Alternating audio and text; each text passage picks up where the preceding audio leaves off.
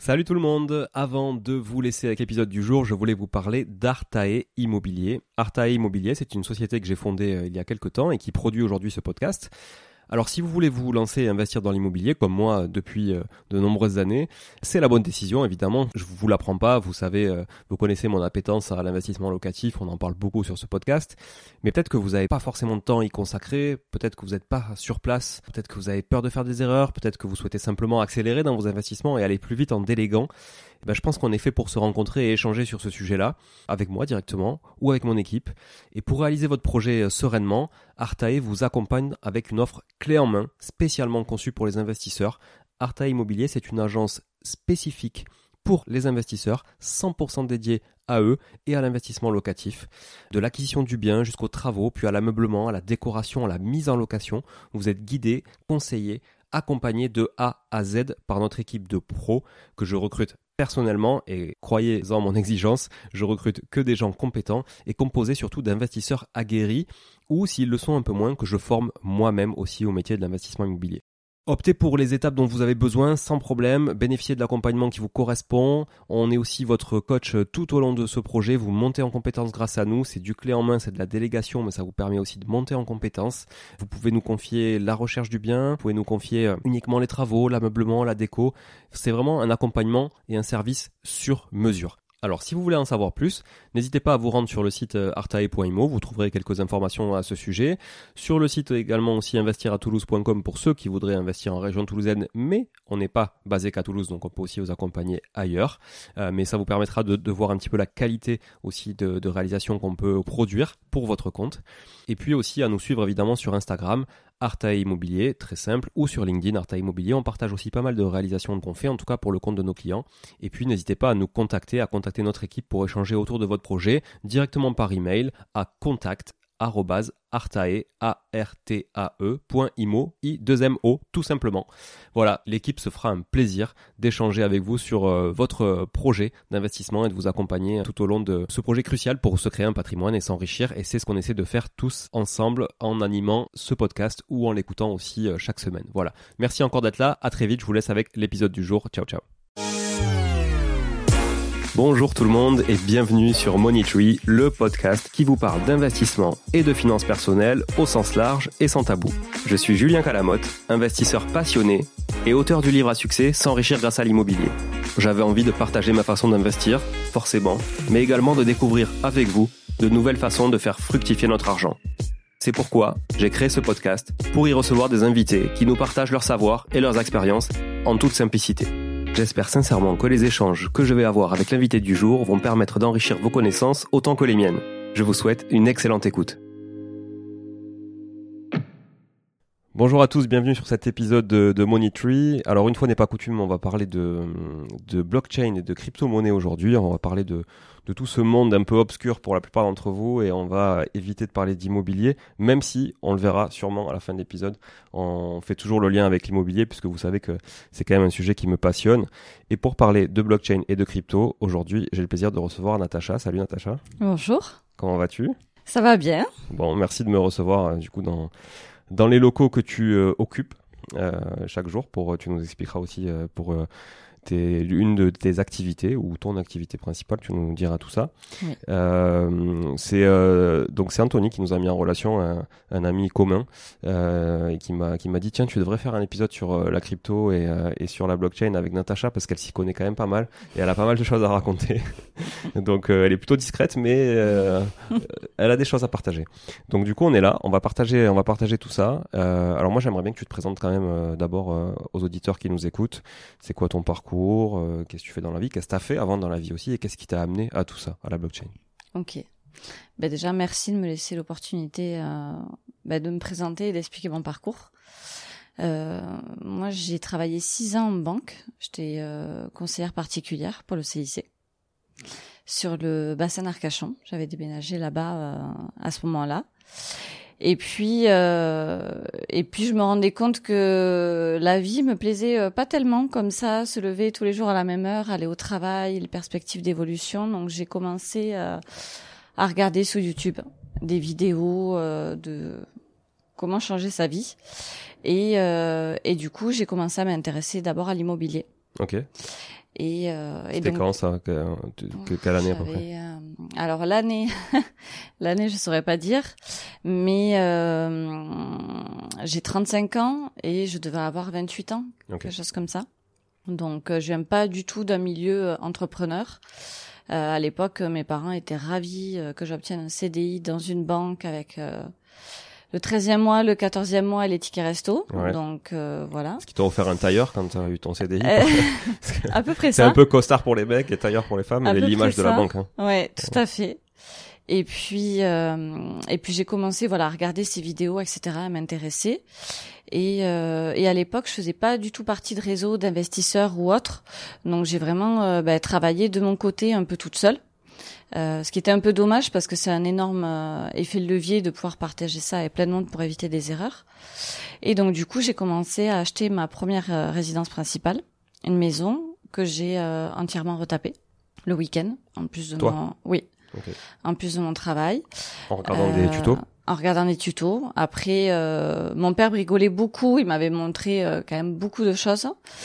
Mais euh, voilà, ce qui était euh, placo, poste de, car de, de parquet, euh, faïence, etc. Donc, euh, ça m'a pris un an de faire ça le week-end. Maison 100 mètres carrés. Donc, euh, voilà. Suite Le à week-end, en plus, tu bossais le samedi. Oui. Ouais. Je bossais le samedi.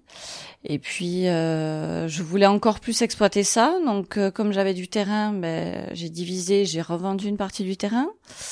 Et après, euh, j'ai créé un cabinet médical. Donc, euh, parce que je voulais optimiser cette partie-là euh, du terrain que j'avais revendu à la propre société que j'avais constituée. Et du coup, j'ai fait construire un cabinet euh, médical pour tout ce qui est profession libérale. Ok. Et, euh, et ça a très bien fonctionné. Donc là, tu louais. Voilà, je louais euh, kiné, ostéopathe, euh, etc. Euh, et en parallèle, j'ai acheté pareil, pareil sur le bassin euh, d'Arcachon un, un appartement sur plan et euh, que j'ai revendu. Voilà. T'as revendu depuis euh, pour quelle raison? Alors, j'ai- j'ai revendu euh, tout le patrimoine immobilier euh, que j'avais sur le bassin d'Arcachon pour plusieurs raisons, parce que déjà, je voulais partir vivre euh, en Espagne. Et, euh, et euh, j'avais acheté avec mon conjoint euh, de l'époque, avec qui euh, je ne suis plus euh, aujourd'hui. Donc, du coup, euh, voilà, il a fallu revendre le patrimoine qu'on avait. Mais t'es pas en Espagne non plus. Finalement. Le... Toi, t'es pas parti en Espagne Si, je suis Ah, t'es partie. parti en Espagne. Si, ok. si, je Ah, suis partie. Tu vas nous expliquer ça. Oui, alors. oui, je suis partie vivre en Espagne, ouais. Oui, oui, tout à fait. J'avais besoin de, de voyager, euh, voilà. Donc du coup, ces opérations-là immobilières, euh, voilà, m'ont permis de démissionner de mon travail. Ouais. Parce que euh, j'avais suffisamment euh, de côté et euh, et j'étais contre entre guillemets un peu le, le système euh, français de chômage, d'aide au logement, etc. Mm. Donc j'ai vraiment à l'époque démissionné de mon travail sans euh, rien demander à l'État. J'avais euh, calculé euh, pour faire en sorte d'être totalement autonome, parce que c'est bien de démissionner son travail et vivre de l'immobilier, mais si c'est pour être dépendant d'un État, pour moi c'était la même chose. Je voulais vraiment faire mon propre argent toute seule et dépendre de personne. Donc du coup c'est ce que j'ai fait. Et euh, je me suis dit tout mettre dans l'immobilier. C'était pas tout à fait la stratégie que je voulais. Je voulais me diversifier. Et euh, c'est comme ça que je suis tombée sur un article euh, sur les crypto-monnaies, Bitcoin, etc.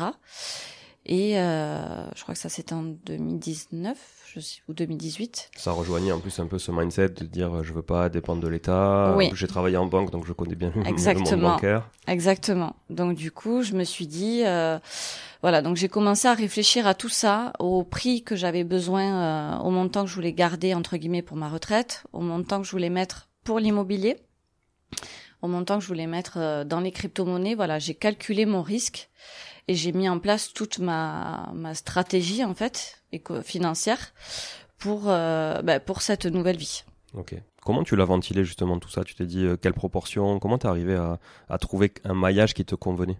Tout dépend. euh, Je pense que ça rentre. euh, il y a beaucoup de facteurs qui rentrent en compte. Personnellement, euh, j'ai pas encore d'enfant, donc j'avais pas aussi cette responsabilité-là.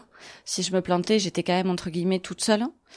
Donc ça, je pense que ça, c'est un facteur qui joue énormément.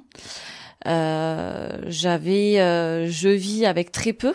Je suis pas du tout dépensière ou gourmande à ce niveau-là, donc euh, je sais que moi, euh, en plus notamment en Espagne, je veux dire entre 1000 et 2000 euros par mois, j'arrive à voyager, à vivre convenablement, à me louer une habitation, euh, voilà. Donc ça pour moi c'était suffisant. Et c'est comme ça que j'ai calculé, que j'ai fait ma répartition de risques. Ok. En fait. Et à l'époque, euh, j'étais, euh, pour moi, il est, me semblait cohérent de mettre 15 000 euros euh, dans la crypto-monnaie. Je me suis dit, si je les perds, bon, ça fait toujours un peu mal, mais je me suis dit, si je les perds, voilà, ça, il n'y a pas de souci. Ça allait pas impacter tout ça allait pas impacter tout le reste. Okay. Voilà. C'est comme ça que j'ai fait ma, ma répartition. Donc 15 000 euros dédiés à la crypto oui. en 2019. oui.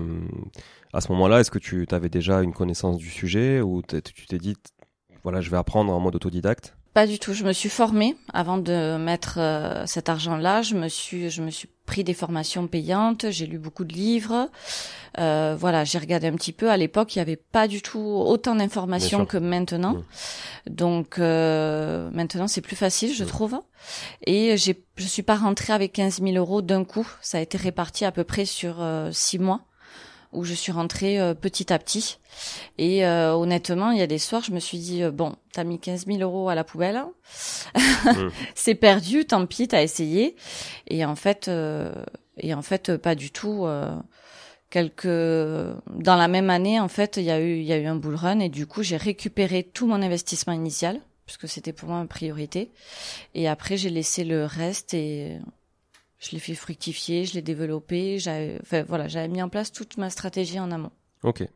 Euh, bull run, juste pour ceux qui connaissent pas, est-ce que tu peux nous expliquer ce que c'est? C'est, c'est quand, euh, bah, pour faire simple, parce que j'aime bien parler avec un langage simple, c'est quand euh, bah, toutes les cryptos montent euh, d'un coup, euh, que ça soit les crypto-monnaies natives comme Bitcoin, Ether, ou alors tous les altcoins, donc toutes les autres. Euh, voilà, elle monte en flèche et c'est le bon moment du coup pour vendre et récupérer des gains si on a acheté euh, quand c'était plus bas. Et donc bull run, c'est euh, effectivement c'est quand tout monte, mm. hein. mm. quand tout se casse la gueule. Bon, ben, personne n'a envie d'en parler parce qu'en fait, j'ai l'impression qu'il y a une espèce de, de, de déni de, la, de, la, crypto quand tout se casse la gueule. C'est ça. Donc à ce moment-là, tu es en 2019, là tu as déjà déménagé en Espagne. J'avais déjà déménagé en Espagne, j'aime beaucoup euh, j'aime beaucoup ce pays et du coup, j'avais envie de bah, de faire un peu comme on pouvait voir sur les réseaux en fait, les gens qui voyagent, digital nomades. J'avais besoin simplement de mon ordinateur. Euh, l'immobilier que j'avais vendu, je voulais me le refaire, euh, racheter l'immobilier en Espagne. Euh, voilà, donc. T'as pu le faire? J'ai pu le faire, oui. J'ai pu le faire. J'ai acheté, euh, j'ai acheté un appartement à Séville. Voilà, qui est qui est loué. Euh, bien évidemment, à ce moment-là, c'était un détail auquel je n'avais pas réfléchi. c'était euh, l'effet du, du, du, crédit immobilier, en fait. Euh, donc, en fait, une fois qu'on a démissionné et qu'on gagne notre propre argent, mais c'est vrai que les banques, euh, pour eux, c'est pas du tout sécurisant comme métier. Alors que pour moi, ça l'était plus parce que je dépendais de personne, mais pour eux non. Donc du coup, cet appartement-là, j'ai dû l'acheter euh, cash. J'ai pas pu euh, utiliser de crédit, mais je me suis dit au moins j'ai ça, il est payé, il me rapporte des loyers. Ok, donc ça tu l'as toujours? Je l'ai toujours, oui. Ok, donc c'est bien, tu as un rendement dessus, ça te permet d'avoir euh, une rente quoi. C'est ça. ok, et il est géré? Oui, ah oui, oui. C'est facile. oui, tout quelqu'un le gère parce qu'à distance c'est pas possible. Hein. Et euh, et donc du coup j'ai commencé voilà à voyager. J'ai vécu un certain temps à Majorque. Euh, donc que mes revenus me permettaient de louer une belle villa. Euh, Voilà, j'ai vécu à Malaga, j'ai vécu à Alicante. Euh, j'ai un petit peu bougé. Et en fait, euh, alors j'utilise pas du tout les réseaux sociaux, mais en fait, ce qu'on peut voir sur les réseaux sociaux, c'est peut-être vrai pour les autres, mais euh, moi, à ce moment-là, je me suis aperçue que ben, toute seule, derrière son ordinateur, à euh, loin de sa famille, loin de ses amis, même si on voit des endroits magnifiques, quand on est entre guillemets euh, en haut du sommet et qu'on voit quelque chose de magnifique, mais en fait on se retourne et et, euh, et ben il nous manque quelque chose en fait. Mmh, mmh. Moi, c'est le sentiment que j'avais à ce moment-là. T'as une, une perte de lien social. euh, Oui, aussi, complètement. C'est marrant, j'en parlais, euh, tu vois, pas plus tard que cette semaine avec des, des personnes sur qui, voilà, qui, qui veulent vivre de l'immobilier, qui veulent être rentier, etc. Mais je dis, tu sais, quand t'es rentier, t'es tout seul à être rentier en fait. Autour de toi, euh, personne ne l'est. Donc toi, tu veux te barrer une semaine, mais tu vas te barrer tout seul. Tu... C'est ça. Et et la, la vie de 95% des gens, en fait, c'est aller au boulot tous les jours et en profiter cinq semaines dans l'année, pendant les vacances et un peu le week-end. Ouais. Et quand t'es rentier, effectivement, soit t'es contre rentier, mais bon, au final, c'est quand même euh, hyper, euh, tu vois, exclusif, je trouve. Mm. Et euh, exclusif dans les deux sens du terme, péjoratif et, et, et le terme en plus sympa, enfin le côté sympa du terme exclusif. Mais effectivement, ça, je, je, je partage carrément ton, ton avis. Donc là, t'as as eu ce besoin de te de recentrer un petit peu finalement tes, tes objectifs aussi, j'imagine? Oui, j'ai eu besoin, euh, ben, entre, ben, comme tout, hein, une séparation, c'est Mm. comme ben, un divorce, un deuil, etc. Euh, tout le monde sait que c'est pas facile. Ouais. Donc ça, euh, le fait d'être euh, éloigné de chez moi, j'avais beaucoup ga- gagné en crypto et et j'ai entre guillemets mal réagi parce qu'en fait je m'étais mentalisée à perdre cet argent, Mm. mais je m'étais pas mentalisée à gagner autant. Ok. Et C'est quoi coup, autant? Tu peux nous en parler? Je suis montée jusqu'à un million d'euros. Ok. Mais à partir coup, de 15 000 euros. Oui. Ouais. Mais du coup, je ça m'a ça m'a pris j'ai été prise de court Mm. et j'ai fait des erreurs. Lesquels Des erreurs euh, toutes bêtes techniques. Je me dépêchais de faire euh, un transfert mais je l'envoyais pas sur la bonne euh, euh, la bonne RAID, on va dire pas la bonne banque. C'est Mm. comme si je m'étais trompée de RIB, sauf Ouais. que dans les crypto-monnaies, il n'y a pas de machine arrière possible. Oui. C'est perdu. Donc tu es trompé de clé? Ça, c'est quoi C'est comme des clés quand t'envoies. C'est ça. Je m'étais, je me suis trompée de clé. Ouais, tout à fait. Donc. Ouais, tu fais une erreur de euh, caractère, c'est foutu, tu sais plus où est passé. Exactement, exactement. Ou des fois, euh, vite, on veut acheter euh, une crypto-monnaie parce que c'est une bonne occasion, sauf qu'il y a des petits malins qui créent les mêmes crypto-monnaies alors qu'il n'y a rien derrière. Ah ouais, il duplique. Et voilà. Et si Mm. on n'a pas bien vérifié les liens, ben voilà, voilà. J'ai fait euh, plusieurs erreurs comme ça. J'avais pas sécurisé euh, une wallet, donc j'ai perdu ça aussi. Euh, Wallet, pour, euh, pareil, tu peux nous expliquer pour, c'est euh, un- pour, pour vulgariser un peu les un termes. portefeuille, euh, un portefeuille numérique. Voilà, Ok. comme Sur on peut lesquels avoir tu stockes euh, tes cryptos. sur lequel on stocke les crypto-monnaies. Voilà. Et euh, voilà, plein de plein d'erreurs comme ça. Donc là, t'as perdu du pognon. Oui, j'ai Ouais. perdu de l'argent, des mauvaises associations parce que du coup, euh, voilà, on- tout tout ça fait que euh, j'ai perdu de l'argent. Euh, j'ai perdu euh, j'ai perdu ce million d'euros. Ok. Voilà. T'es monté à un million d'euros et t'as perdu tout le million d'euros. Il me reste 200 000 à peu près. Ok. Il te reste du 100 000 aussi du fait de la baisse des cryptos aujourd'hui? Oui. Ou euh, pas, Tout pas, que, inclus. pas que des erreurs, mais parce que, Pas que des erreurs et bon, de la baisse aussi. on pourra peut-être y revenir après, mais Oui. effectivement, passer d'un bitcoin à 60K. à un Bah, le bear market 15K, fait mal, hein. voilà, Je- voilà. Ça, ça fait un an, je, Ouais. je ferme les yeux, quoi. Je, ouais, ouais. je regarde pas, je me dis, Ouais. je laisse de côté. Mais euh, tout confondu, voilà, à peu près aujourd'hui, il me reste 200 000 euros en crypto. Ok. T'as jamais cash out? Donc, euh, c'est vraiment un placement que tu mets de côté. Oui, parce que euh, ben, il y a plein de profils différents sur les euh, sur les cryptos. Il y en a, voilà, qui font du trading à très court terme. D'autres vont acheter des monnaies. Bitcoin, Ether, voilà des choses très classiques. Le laisser vendre à certains moments, euh, voilà. Moi, ma stratégie, euh, ma stratégie à moi, comme pour moi, je démarrais avec pas énormément, il fallait que je trouve des euh, crypto-monnaies qui avaient du potentiel. Donc du coup, et comme j'aime énormément l'analyse, tout ce qui est analyse d'entreprise, etc. Du coup, pour moi, je voyais ça comme ça. Derrière chaque crypto-monnaie, c'est un projet. Et en fait, je devais, euh, j'analysais ce, ce projet, vraiment le potentiel qu'il y avait, etc. Donc j'ai toute une checklist avec un certain nombre de questions sur cette fiche. Et euh, si j'ai pas la réponse à toutes ces questions-là, je vais pas investir mon argent dedans. Ok. Voilà. Comme euh, peut le faire un investisseur immobilier. euh, Exactement. Mm.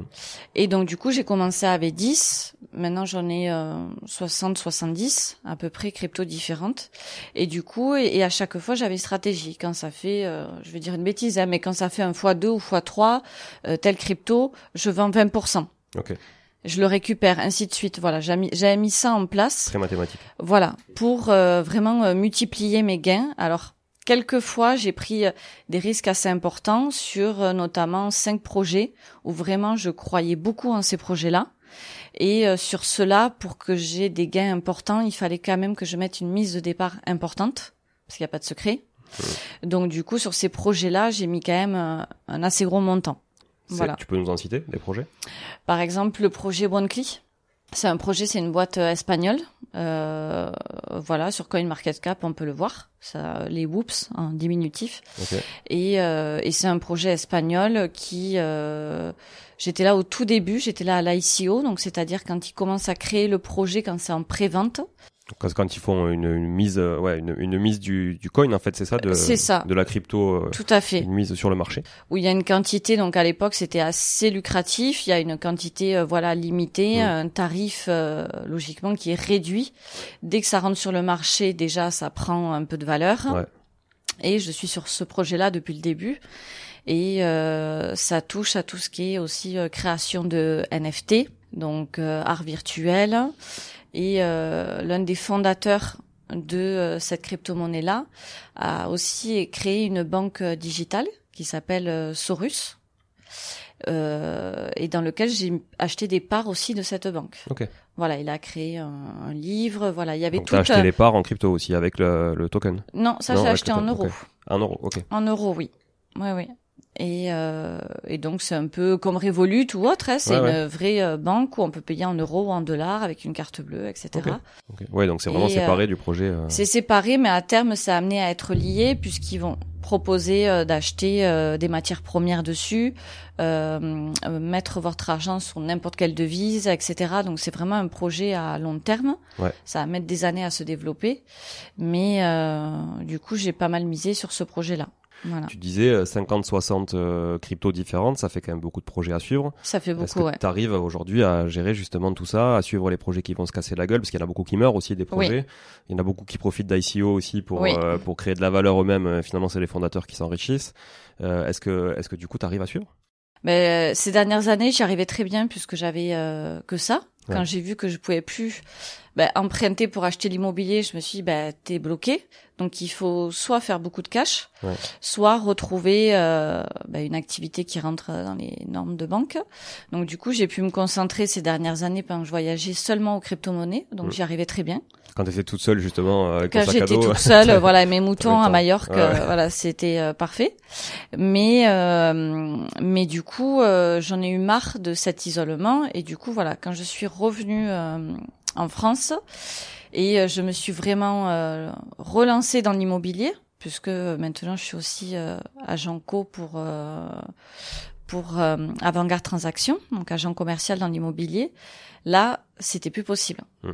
Parce que euh, se lancer dans une nouvelle activité, euh, ça prend euh, beaucoup de temps. Et je suis passée de trois quarts immobilier à seulement un quart de temps pour la crypto-monnaie. Ok. Et donc du coup, là, euh, gérer 60 euh, cryptos en plus de mon travail, c'est assez lourd. Ouais. Mais malheureusement, euh, dans la période de bear market, c'est pas le moment Pas le bon moi. timing pour arbitrer là. Voilà, donc là du coup j'ai revu toute ma stratégie et euh, j'attends le prochain bull run pour euh, vendre euh, quasi trois quarts de ce que j'ai et euh, en garder maximum 15 projets Ok. que vraiment euh, je vais suivre. Une partie je le retirerai en, en euros sûrement pour acheter l'immobilier avec et l'autre partie je vais me concentrer sur 15 projets et euh, pour les suivre bien des projets plutôt euh, solides voilà et je garderai parce que j'aime bien ça un petit 5% pour euh, pour jouer un peu D'exotisme. D'exotisme dans déjà quelque chose qui est relativement exotique quand tu parles euh, du, de gestion Oui. patrimoniale de manière générale. La Oui. crypto, c'est déjà mis dans les, le secteur euh, exotique. oui En tout Euh, cas, des- oui. ouais, je voilà. le vois pas comme ça c'est vrai mais oui Mais Mm. c'est par la plupart des gens, c'est comme ça, euh, et surtout dans le monde de la finance. Mm. Euh, ok. Euh, qu- Qu'est-ce qui se passe quand tu retires en euros eh ben il faut passer par la case impôt Flat tax, flat tax oui 30% sur les plus-values immobilières, quoi. Comme, Oui. oui oui oui comme, euh, comme en bourse quand tu prends des dividendes, Tout à par fait. exemple. autre. Ok.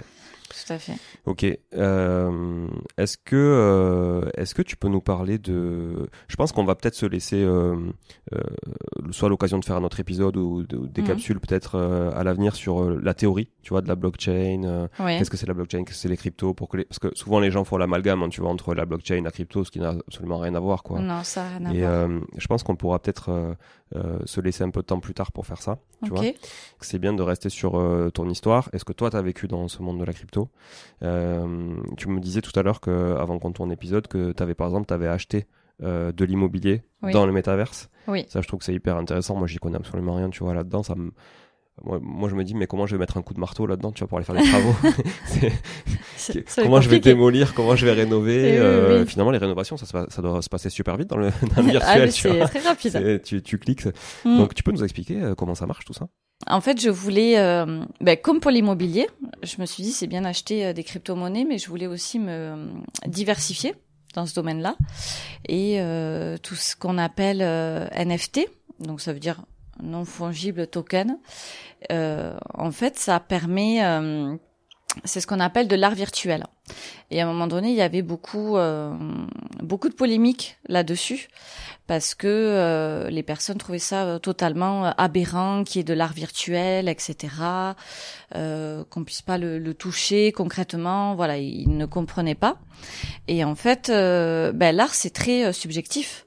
Euh, je vois pas pourquoi un art virtuel derrière un écran serait moins bien que euh, un tableau fait par un peintre. Certaines personnes vont l'apprécier, d'autres non. Voilà, l'art c'est très, euh, c'est très personnel.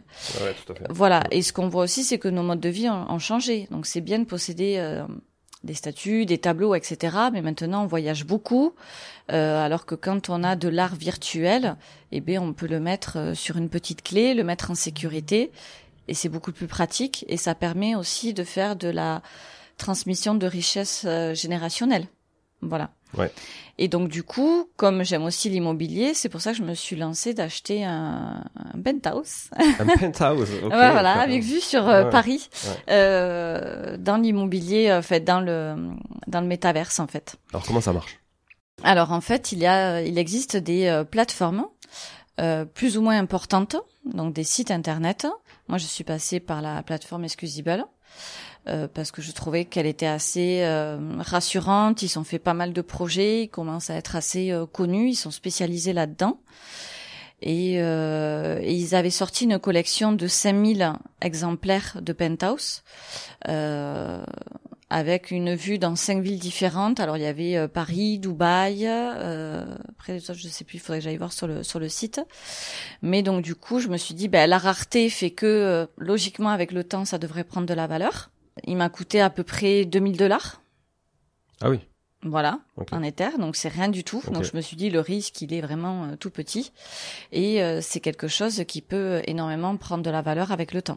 T'as une rente? Alors je suis en train de voir pour avoir une rente pour l'exploiter avec une. euh, je suis en train d'analyser là avec une société qui est sur Albi où je pourrais en parler par la suite si ça fonctionne Ouais. parce que j'ai pas le temps de le rentabiliser. Mais du coup, eux, ils s'occuperaient effectivement de le rentabiliser pour moi. C'est-à-dire, par exemple, euh, si des personnes, des personnes veulent faire une euh, une visioconférence professionnelle euh, via Zoom ou autre, plutôt que de le faire sur un, ben, un serveur classique, ils peuvent le faire dans mon appartement, virtuellement, avec euh, ben, un casque euh, de réalité augmentée, créer leur petit personnage avatar et faire la réunion euh, sur des lieux un peu euh, différents, quoi. C'est dingue. Voilà. Parce qu'effectivement, bon, au- autant je vois, euh, bon, je vois, mais de très loin, Mm. l'intérêt de la possession, tu vois, de se dire, ok, je possède un truc dans, dans le métaverse, etc. Autant louer un truc, Mm. tu vois, dans le métaverse, je me dis, c'est, tu vois, sur l'usage, je me dis, c'est, c'est, là, on en est quand même encore loin. Et puis, c'est quoi ma, ma valeur, en fait? Enfin, quelle valeur je vais créer en louant quelque chose? Là, je comprends, ok, l'utilisation professionnelle pour, en fait, tu loues euh, un, un environnement. Voilà. Exactement. Mais bon, tu loues pas pour dormir euh, dedans tous les soirs Non. parce que c'est, ça- Je, je un loue pour un thème Mm. bien précis. Et euh, si je me mets en contact avec certaines personnes qui ont par exemple des, des tableaux virtuels, Ouais. ils peuvent les accrocher chez moi. Et euh, à ce moment-là, euh, ben, euh, lorsque les gens viennent faire la réunion, euh, de mémoire, il y a une capacité de 50 personnes, 50 invités. Si éventuellement certains sont intéressés pour acheter de l'art virtuel, parce qu'ils l'ont vu, ils peuvent le faire. Et là, tu mets ton casque virtuel. donc Oui. Je loue ton penthouse, je mets mon casque virtuel. Oui. Je fais un séminaire dans ton penthouse virtuel. C'est ça. Et donc chacun doit avoir un casque Oui. et chacun se voit Oui. matérialisé dans l'environnement virtuel. Tout à fait. ça? Tout à fait. Et c'est, euh, ça peut être sympathique parce que souvent quand on fait des visios, on est euh, chez soi avec Mm. un fond euh, classique. Là, on peut créer son petit euh, personnage avatar qui nous ressemble totalement. Ouais. Euh, Il y a même euh, sur le toit terrasse de l'appartement un héliport Ah qui est prévu. C'est vrai qu'avec la vue sur Paris, t'as un rooftop forcément. C'est ça. Donc on peut Un héliport. un ouais, héliport, donc on peut euh, Ah. avec supplément acheter ben, des accessoires ou des voilà comme un hélicoptère pour arriver en hélicoptère. Mais justement, moi, je sais jamais où me, me, me mettre avec mon hélico. du coup, ça, je- ça m'intéresse de, venir hein me mettre chez toi, sur le toit, c'est nickel. C'est ça. Et puis là, ça paraît un peu euh, très lointain, mais euh, il faut pas qu'on oublie que Internet a mis réellement 20 ans à se développer. Comme je disais, j'ai 35 ans. Moi, je me rappelle quand on a été mon premier ordinateur portable, j'étais quand même au lycée. Ouais. Euh, sinon, à la maison, on avait un vieil ordi euh, qui prenait beaucoup de place. C'était une demi-heure pour ma sœur et pour moi par semaine parce que ça coûtait très Ouais. cher. Avec le modem qui faisait, qui faisait des bip bip bip bip pour se connecter. c'est ça. En 56K à l'époque. Exactement. Alors que maintenant, euh, on pourrait plus vivre sans Internet. Et ça a mis 20 ans à se développer. Je pense sincèrement que cette technologie mettra deux fois moins de temps. Ouais. Et dans quelques années, on va, on va utiliser euh, la métaverse. Donc, euh, comme chacun aujourd'hui a un téléphone portable, sûrement que dans quelques années, chacun aura ses, euh, ses lunettes de réalité augmentée ou même une technologie encore mieux que ça pour euh, ben, soit aller faire ses courses, ses courses pardon dans un supermarché virtuel et ça arrive directement à la maison, euh, faire euh, des des visios pour le travail, voilà. Il est estimé qu'on passera entre deux à trois heures par jour dans euh, ce monde-là virtuel. Mm. Très intéressant là, tu vois le, le sujet que tu ouvres sur les courses, je trouve effectivement Mm. de représenter le magasin, Mm. de bon là on, on connaît tous évidemment les courses en drive. Euh. Moi-même j'utilise que ça, mais euh, en fait euh, là tu te dis oui tu, tu te balades et, et c'est une autre expérience. Parce Oui. que bon, le drive, effectivement, c'est des photos à plat, en 2D, Oui. des fois t'as même pas le visuel. Bon, là vraiment tu peux, tu peux éventuellement toucher le produit virtuellement, le Mm. retourner. euh, c'est ouais, c'est vraiment plus intéressant. Ok. Tout à fait. Je vois le principe. Alors il y a un truc que je me, je me demande quand même, tu vois, quand tu me dis j'ai acheté euh, j'ai acheté un penthouse vu sur Paris, Oui. euh, qu'est-ce qui fait la rareté? Parce que bon, sur Paris, tu veux acheter un truc, tu peux pas construire par exemple aujourd'hui. Tout Mm. est tout est déjà pris. Comment c'est matérialisé le nombre de biens que tu as dans une ville quoi? J'arrive j'arrive pas à me rendre compte. C'est c'est pour ça qu'il faut bien il faut bien se renseigner parce que des villes euh, virtuelles il y en a plein. Mm. Euh, voilà, certains achètent des des terrains. En fait, le même monde qu'ici a été représenté euh, dans la métaverse. Donc ça veut dire que si j'achète un truc sur Paris, c'est vraiment des immeubles de Paris qui existent que je peux voir en On vrai peut ou pas? acheter des parcelles. euh, Le voir. Non, alors Ah, il y, a, ok. il y a deux types de métaverse. Il y a celle qui est uniquement virtuelle, où on peut y accéder seulement qu'avec des lunettes de réalité augmentée, et il y a celle qui peut se transposer, si j'ai envie de dire, à la vie réelle. Donc par exemple, on peut aller euh, virtuellement dans le magasin euh, Adidas, Mhm. essayer des vêtements. Les plus grandes marques sont déjà dans la métaverse. Ouais. On l'achète et ce produit-là arrive réellement physiquement chez nous. Ok. Donc là, c'est une expérience euh, déportée, mais euh, mais il y a quand même une connexion avec la réalité. Tout à fait. Là, l'immobilier, c'est, ça reste de l'immobilier virtuel que j'ai acheté. On va pas me donner les clés d'un penthouse à Paris. Par contre, euh, dans l'avenir, bientôt, on pourra effectivement faire des visites de biens qui existent dans la vraie vie, les acheter dans la métaverse et les récupérer physiquement. Ok, mais Pour l'instant, c'est encore un peu tôt. Mais par exemple, aujourd'hui, si à Paris, admettons, je dis un chiffre complètement au hasard, à Paris, on va dire, il y a, euh, je sais pas moi, euh, 100 000 appartements aujourd'hui dans Paris. Est-ce que dans le métaverse, j'en ai que 100 000 au max, ou j'en ai beaucoup plus que ça à l'infini, et du coup, ma rareté, elle est quand même moindre que sur le marché réel?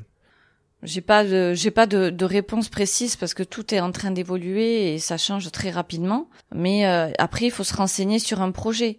Euh, si par exemple euh, on achète un produit parce qu'on pense qu'il y en a que 5000 et cette entreprise-là euh, décide six mois après d'en créer euh, 10 000 de plus, ben la rareté, en fait, elle a disparu.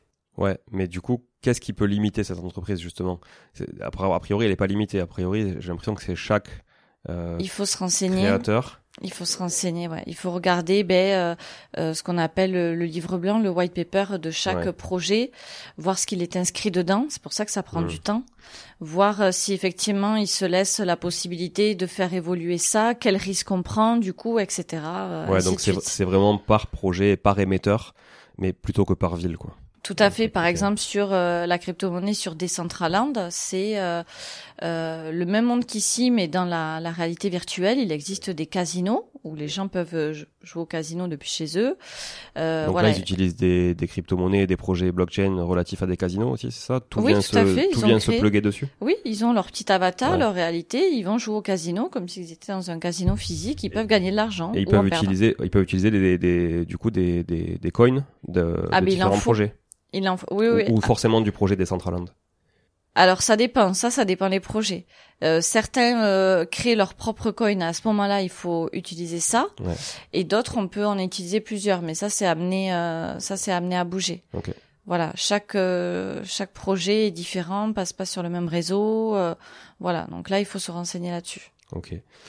Toi, qu'est-ce que tu peux faire aujourd'hui cet appartement si tu veux le vendre? C'est liquide ça? Alors il m'appartient du coup puisque comme c'est euh, comme je disais aussi NFT, ça veut dire qu'il y a euh, j'ai la propriété euh, de cet appartement là en fait. Je peux le vendre. Euh, je pense pas que ce soit intéressant financièrement parlant parce que je pense que c'est trop tôt. Ouais. Mais effectivement, je, je peux le vendre. Ok. Voilà. Et du moment que je le vends, je vais transmettre la propriété euh, de ce bien-là à quelqu'un d'autre. Bon, très clair. Après, tu parlais effectivement de faire le lien entre l'immobilier euh, mm. euh, virtuel et l'immobilier physique. Donc, j'avais fait un épisode avec euh, Jean-Marc Jacobson, de, de, le fondateur de Realty, sur sur le sujet. Et justement, moi-même, j'avais investi investi dans un projet à lui sur sur Chicago, qui donc qui est finalement qui mm. qui tokenise cet immeuble. Et, puis, ça m'a permis de l'acheter de l'acheter dans la blockchain. Est-ce que tu peux nous nous en parler et vulgariser un peu ce, ce concept de tokenisation de l'immobilier? Je vais essayer. je vais essayer. Euh, bah, je, il va y avoir plusieurs choses, mais pour parler simplement, par exemple, nous, en tant qu'agent immobilier, on est très peu maintenant à avoir de vitrines. On travaille de chez nous, sur des espaces de coworking comme ici, et on n'est pas forcément sectorisé. C'est-à-dire, j'ai la possibilité de vendre un appartement ou une maison à Toulouse, comme à Bordeaux, comme à Paris, euh, voilà. Mais pour ça, euh, il faut que physiquement je sois là, par exemple pour les visites, que je me déplace et ça devient compliqué quand les biens sont un peu loin. Avec cette technologie-là, par exemple, euh, je vais pouvoir, imaginons, euh, rentrer un bien euh, sur Paris, euh, faire une euh, une réelle visite, euh, voilà, virtuelle de ce bien-là, et ça me permettra de le vendre à distance, par exemple. Et les gens pourront vraiment le visiter comme si ils étaient dedans. Ça, c'est la première possibilité je pense que ça va résoudre euh, pas mal de problèmes. Okay. Il y a aussi la possibilité, euh, à l'heure actuelle, un jour, enfin aujourd'hui, pour vendre de l'immobilier euh, via la blockchain, il faut que toutes les parcelles cadastrales soient renseignées sur la blockchain. Donc on en a encore loin. Dans les autres pays, ils ont commencé, mais ici on en a encore loin. Et à ce moment-là, ça nous permettrait d'acheter l'immobilier directement via les crypto-monnaies. Et la seconde possibilité aussi, c'est que aujourd'hui on achète une maison en entier ou une parcelle cadastrale. Avec les crypto-monnaies, on va pouvoir faire ce qu'on appelle la tokenisation de l'immobilier. C'est-à-dire on va pouvoir diviser, donner une valeur à plein de petites parts d'une maison. Par exemple, plutôt que de la vendre à un seul propriétaire, puisqu'elle a qu'une euh, référence cadastrale, mmh. je vais la diviser en euh, dix morceaux et je vais donner une valeur à chacun de ces parts de maison et euh, dix personnes complètement différentes qui ne se connaissent pas pourront être propriétaires pleinement du, de leur partie et récupérer de façon automatique, par exemple, des euh, des euh, une rentabilité, des loyers, de de ce qu'ils auront acheté. En crypto-monnaie. En crypto-monnaie. Ok. Souvent un stablecoin d'ailleurs en, en crypto indexé sur un dollar ou sur l'euro.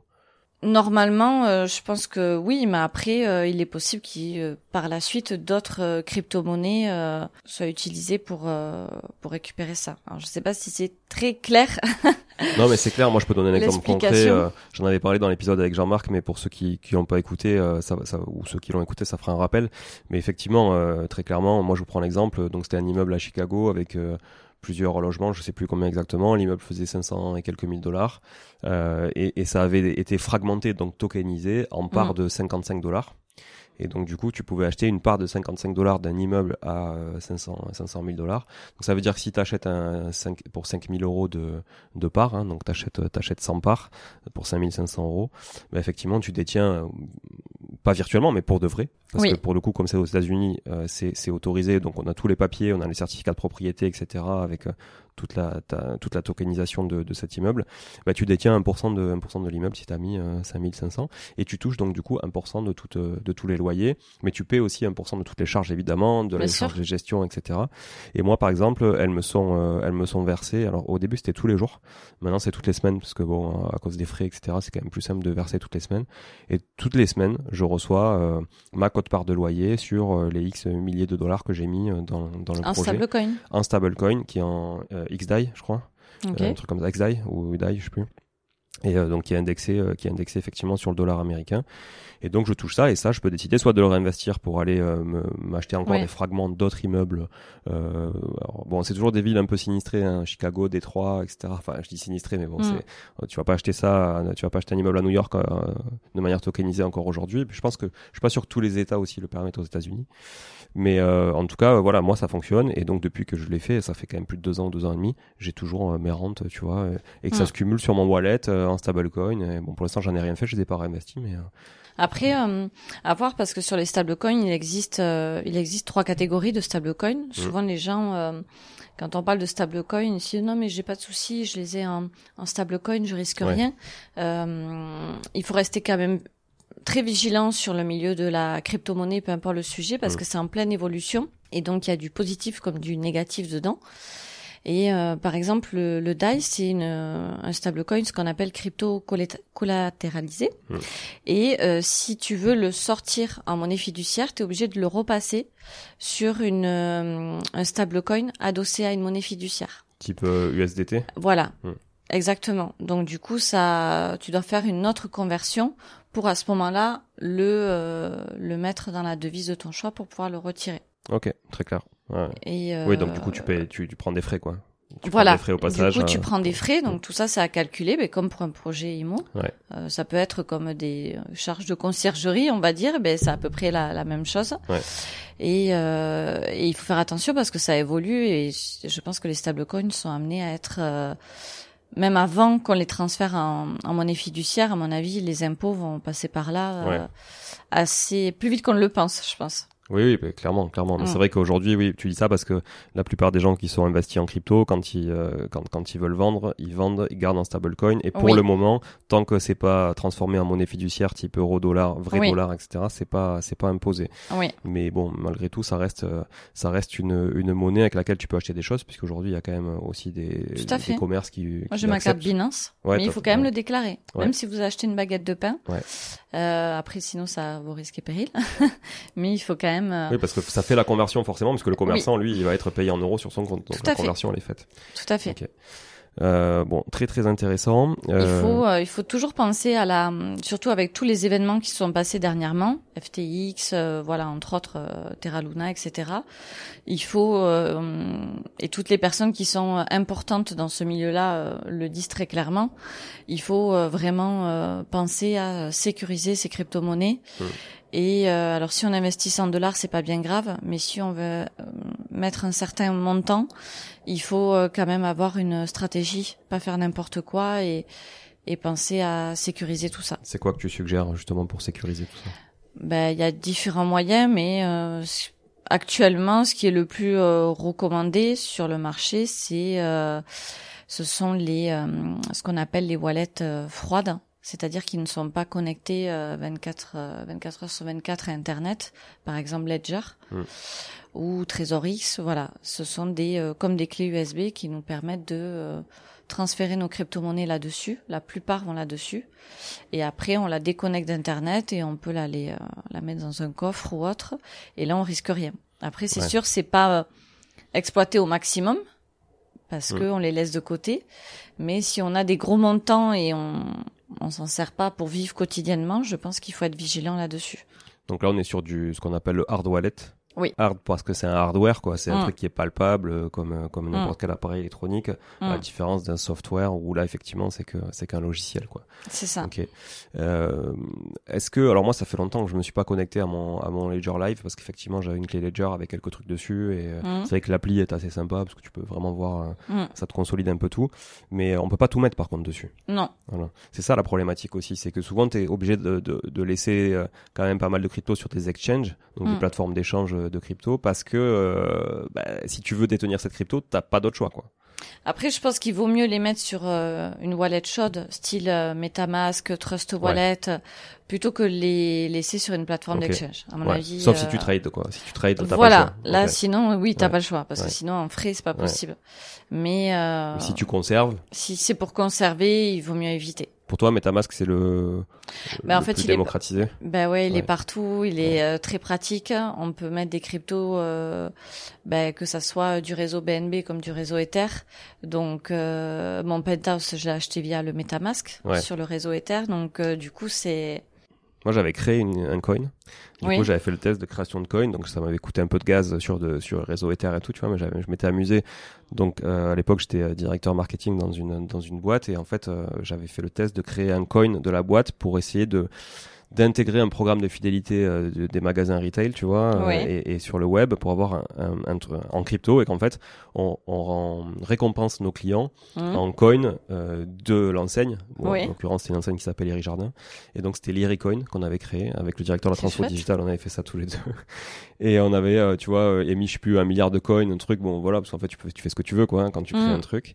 Et on s'était dit, bah, on peut mettre une carte derrière ça, tu vois, et donner des coins. Et après, les gens viennent les transformer en points fidélité, tu vois. Et ça permet de vulgariser, démocratiser un petit peu la Mm. crypto-monnaie. Bon, très clairement, la cible et la clientèle n'était pas du tout, euh, je pense, prête à ça.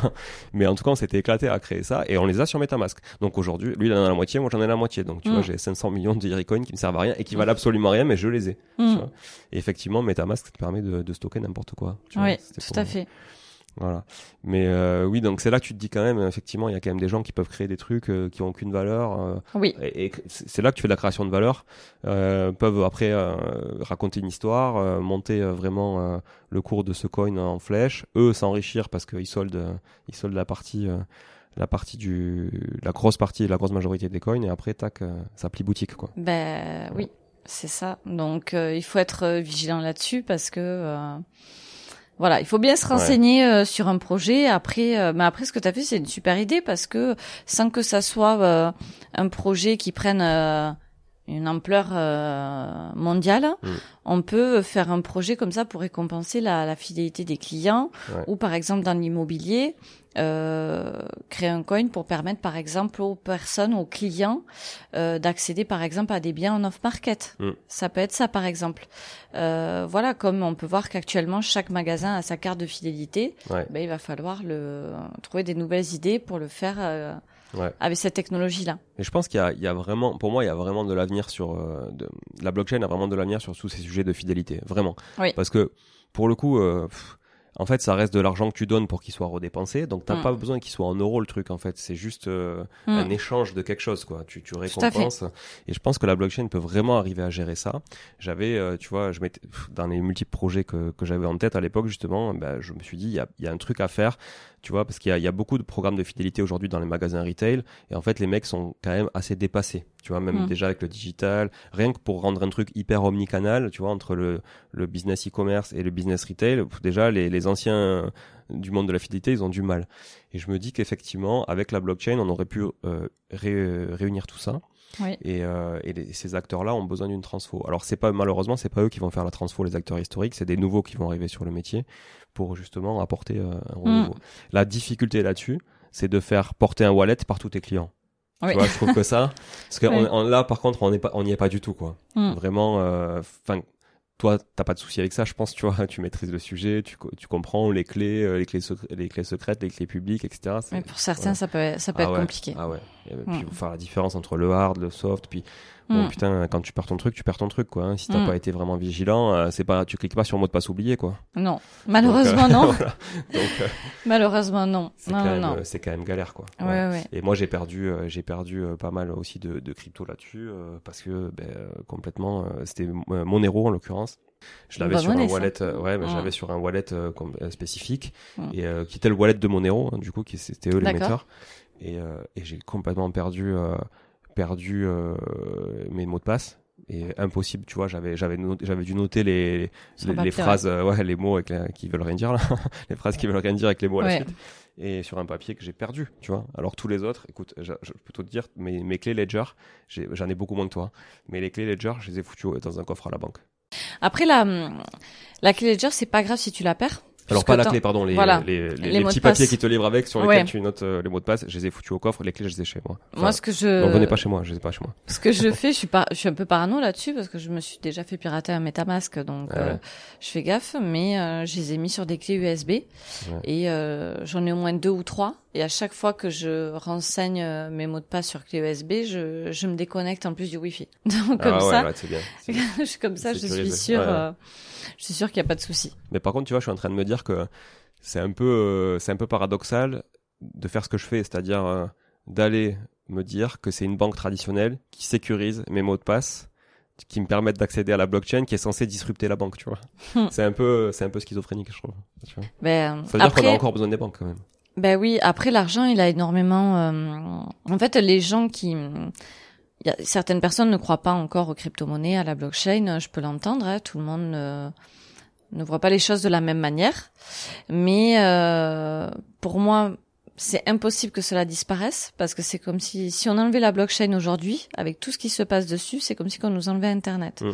Donc pour moi, le, le doute euh, n'est pas dans mon esprit, c'est pas possible. Ouais. Mais euh, l'argent enfin, a beaucoup évolué. Donc euh, il y a encore pas si longtemps que ça, la carte bleue, ça n'existait pas. Après, on a payé avec le téléphone. Euh, il y a quelques années en arrière, ils achetaient des parcelles de terrain avec du troc, euh, voilà, Mm. des coquillages. Donc je veux dire, la- les crypto-monnaies, ça reste une évolution de l'argent. Ça faisait longtemps qu'ils pensaient euh, arrêter le cash. Euh, enfin les, les billets Ouais, ouais. physiques parce Ouais. que c'est nous qui l'avons créé. Là, chaque pays est en train de créer sa monnaie numérique. Il y a l'euro numérique euh, qui existe. Voilà, chaque pays a fait le sien. Et, euh, et ben oui, les banques indirectement, elles vont. Moi, je trouvais cette technologie euh, formidable parce que du coup, on s'enlevait de ce système-là bancaire et on reprenait entre guillemets le pouvoir de notre argent. Mais euh, je pense pas que ça va se passer comme ça Ouais. puisque comme les banques créent leur propre argent, elles vont pas se laisser faire et elles sont en train de entre guillemets transposer leur modèle euh, bancaire économique mais dans la blockchain en fait. Oui, ce que tu dis, c'est que l'avenir est plus tourné vers les acteurs traditionnels vont se transformer un peu et donc adopter la blockchain Mm. plutôt que euh, le Bitcoin parce que c'est la monnaie la plus connue, on va dire, hein, parce qu'effectivement le, le Bitcoin c'est une crypto-monnaie qui a euh, pour but d'être une monnaie en fait et pas et pas et pas de soutenir un projet ou autre, euh, voilà, et que le Bitcoin va remplacer euh, l'euro demain quoi. Non, c'est clairement pas je le pense cas. pas. Voilà, voilà, je Après c'est aussi, mon c'est mon point de vue et puis il faut pas oublier que dans les crypto-monnaies, elles ne sont pas toutes ce qu'on appelle décentralisées. Mm. Décentralisées, ça veut dire qu'il n'y a pas de d'intermédiaire en fait. On peut envoyer de l'argent à, la personne que l'on souhaite à l'autre bout du monde sans in- enfin, sans intermédiaire, mais euh, il y a euh, la moitié des autres cryptos qui sont euh, centralisés Ouais. et donc des projets euh, très connus et euh, Et donc ils dépendent d'un d'un acteur quand même central quoi. qui dépendent d'un acteur central et euh, donc ça va pas euh, être autant euh, révolutionnaire au, Ouais. au niveau bancaire que ce que l'on pense. Mais euh, voilà, ça va enlever certains intermédiaires, mais euh, voilà.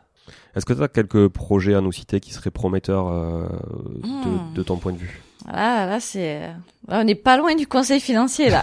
là, là, de ton, de ton point de vue, sans aucun, sans aucun conseil, ça, voilà, ça évidemment, on n'est pas là pour conseiller les, les gens, mais bien sûr. euh, Mm. juste euh, voilà des projets que tu trouves sexy et qui, qui pour toi ont du sens. Il y a, il y a pas mal de, il y a pas mal de projets que j'aime bien. Donc, j'ai parlé pour moi personnellement parce que c'est rare quand je recommande quelque chose ou alors je le recommande à quelqu'un qui est déjà dans les crypto-monnaies avec qui on peut s'échanger. Parce non, mais en que, plus on recommande pas. hein, Voilà. Vraiment, Natacha, c'est pas. c'est- mais euh, par exemple, la monnaie ADA, j'aime beaucoup. Voilà, j'aime beaucoup ce projet-là. Et notamment, il y a une partie euh, de ce projet-là qui a un but euh, caritatif, par exemple, euh, où ils, ils sont en train de créer des écoles en Afrique. Donc les personnes qui souhaitent participer à ça, elles peuvent aider par exemple eh bien, à la création des écoles en faisant un don via cette monnaie-là, par exemple. voilà, donc j'aime beaucoup ce projet-là et il m'a rapporté aussi pas mal d'argent, faut dire ce qui est, parce que j'en ai acheté au tout début. Euh, la monnaie dont j'ai parlé tout à l'heure. Après, moi, j'aime bien tout ce qui est euh, gaming, etc. Donc, euh, des Centraland. Euh, j'aime beaucoup aussi. Je trouve que ça a du sens, tu vois, l'univers est vachement, je trouve, proche. Donc, ça a vraiment du sens. Oui, tout à fait. Et puis, quand j'en parle avec certaines personnes, ils me disent oui, mais il y aura plus d'échanges humains, il y aura plus bah, honnêtement, déjà les échanges entre humains, hein. voilà, ça, ça, a déjà énormément changé. Ouais, Mais euh, il y a aussi euh, bah, la question environnementale, euh, créer euh, partout euh, des magasins, des routes, etc. Peut-être que le fait de faire ses courses dans un monde virtuel, ça va quand même créer de l'emploi parce qu'il faudra des gens pour gérer tout ça derrière. Ouais. Mais ça peut nous permettre d'avoir un peu plus de verdure plutôt que des bâtiments industriels en fait. Mm, mm. Donc parce que ça évite du stockage, ça évite plein de choses. Donc euh, tous ces projets-là, j'aime beaucoup. Et euh, bon, certaines personnes aiment peut-être énormément faire les courses. Moi, je personnellement, je déteste ça. Et du coup, euh, aller vers cette technologie-là, où si on a besoin de quelque chose depuis chez soi, ben justement pour pas euh, perdre du temps, on peut faire les magasins si on a besoin de quelque chose, ou faire ses courses. Ben, moi, je vote pour. Mais voilà. Bon, excellent. Est-ce que tu as des ressources à partager avec nous qui pourraient aider euh, ceux qui veulent s'intéresser à la crypto à mieux comprendre un peu le, sujet? Alors il y a quelques personnes que je suis. Euh, J'aime beaucoup Paul de Crypto Formation. C'est un Québécois, donc il a un charmant accent euh, québécois euh, pour les vidéos. Il a également publié un livre qui s'appelle La Bible du Bitcoin. Je trouve que c'est quelqu'un qui explique très bien. Il reste très prudent en plus dans ses conseils et euh, il fait régulièrement des, des vidéos sur euh, sur plein de sujets et, euh, et je trouve qu'il est plutôt bon. Après il y a il y a Asher bien évidemment. Euh, il y a aussi les cryptos de Caro. Je trouve qu'elle explique simplement les choses et je trouve ça très bien. Et en plus, Caroline Jurado. Oui. Et en plus, il y a pas beaucoup de femmes dans ce milieu et c'est c'est chouette. Et après, honnêtement, voilà, je regarde un peu. c'est vraiment les trois personnes que je suis. Ok. Et après, euh, voilà, là, je viens de me payer une formation euh, sur les NFT que j'ai pas encore commencé ouais. sur Paris. Euh, voilà. Merci Natacha en tout cas pour tout ça. Moi c'est eh, tu vois j'ai appris plein de choses. Je pense que les auditeurs ont aussi appris beaucoup beaucoup de choses. si tu es d'accord, je pense qu'on peut vraiment faire des capsules un peu plus spécifiques et théoriques, tu vois, comme je te le disais tout à l'heure mm. parce que voilà, on arrive à une heure d'épisode, donc on n'aura pas le temps de tout balayer, mais ça peut être sympa de faire un petit peu de crypto-théorie euh, pour remettre un peu les bases à, à leur place tu vois, euh, dans, dans, les semaines qui viennent. Donc si t'es ok, euh, bien sûr, avec on, grand plaisir. Va, on va faire ça pour pour tous les auditeurs. Est-ce que tu veux ajouter quelque chose pour finir? Pas particulièrement, à part que voilà, si vraiment quelqu'un veut se lancer dans les dans les crypto-monnaies, je trouve que c'est une très bonne chose mais euh, il faut vraiment euh, voilà se renseigner euh, ben, comment se forme pour le pour l'immobilier se former pour la crypto-monnaie euh, bien prendre en compte les, les risques puisque euh, voilà quand le bitcoin était à 65 000 dollars tout le monde voulait y aller. Mmh. après plus personne n'en voulait. Certains ont eu peur ont vendu à perte.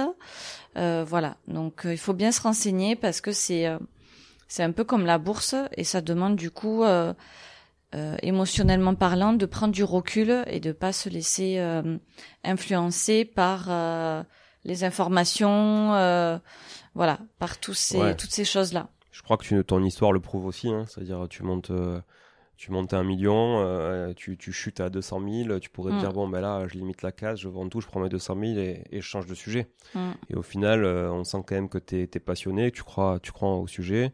T'as pas fait l'erreur de peut-être tout solder justement à la casse. Mm. Bon, bah, t'attends, t'attends ton tour, quoi. J'attends mon tour. Et voilà. et c'est aussi la patience euh, dans, bah, je crois que dans toute notion d'investissement, de toute façon, effectivement, que ce soit la bourse, l'immobilier, alors immobilier encore plus parce que c'est mm. quand même quelque chose à inertie. Mais, euh, mais oui, c'est la patience. Ça paiera toujours plus sur le long terme que, que l'impatience. Tout à fait.